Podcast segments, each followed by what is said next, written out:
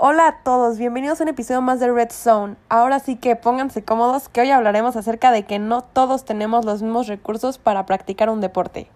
Así es, Ceci. No todos tienen las facilidades para ir a una academia y practicar un deporte, así que también hay que tomar en cuenta los casos en donde los jóvenes no tienen el recurso para trasladarse de un lugar a otro.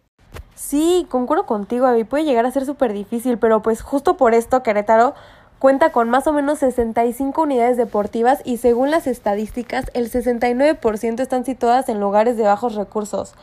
La neta yo siento que con más razón aún se tienen que apoyar a los jóvenes que no tienen la facilidad pues de hacer transcursos largos en camiones o de simplemente pagar una mensualidad de algún club deportivo. Sí me ha llegado a tocar ver este tipo de parques recreativos en los barrios y honestamente las veces que he pasado por ellos veo a pocos niños jugar. Y mira, precisamente México es el país número uno en obesidad infantil. En Querétaro, 4 de 10 niños padecen obesidad por la terrible alimentación y la falta de movilidad.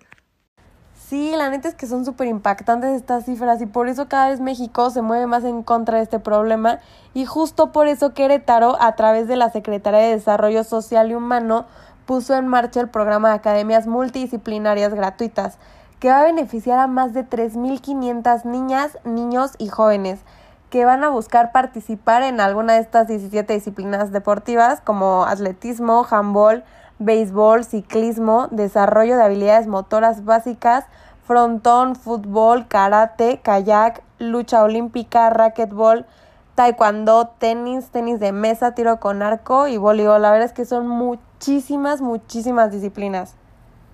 El deporte, como todos ustedes saben, no es nada más un tema de salud ni un tema de tener buena condición, sino es un tema que ayuda a restablecer el tejido social, que ayuda a la convivencia y que ayuda a que estos niños y estos jóvenes estén realizando actividades en donde desarrollen destrezas, habilidades, pero también que desarrollen actividades en conjunto.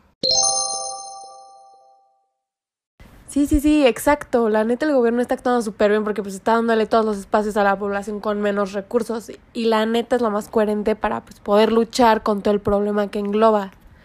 Pues bueno, es momento de terminar y pues muchísimas gracias a todos por escuchar tu podcast favorito Red Zone y no te vayas a perder el siguiente episodio.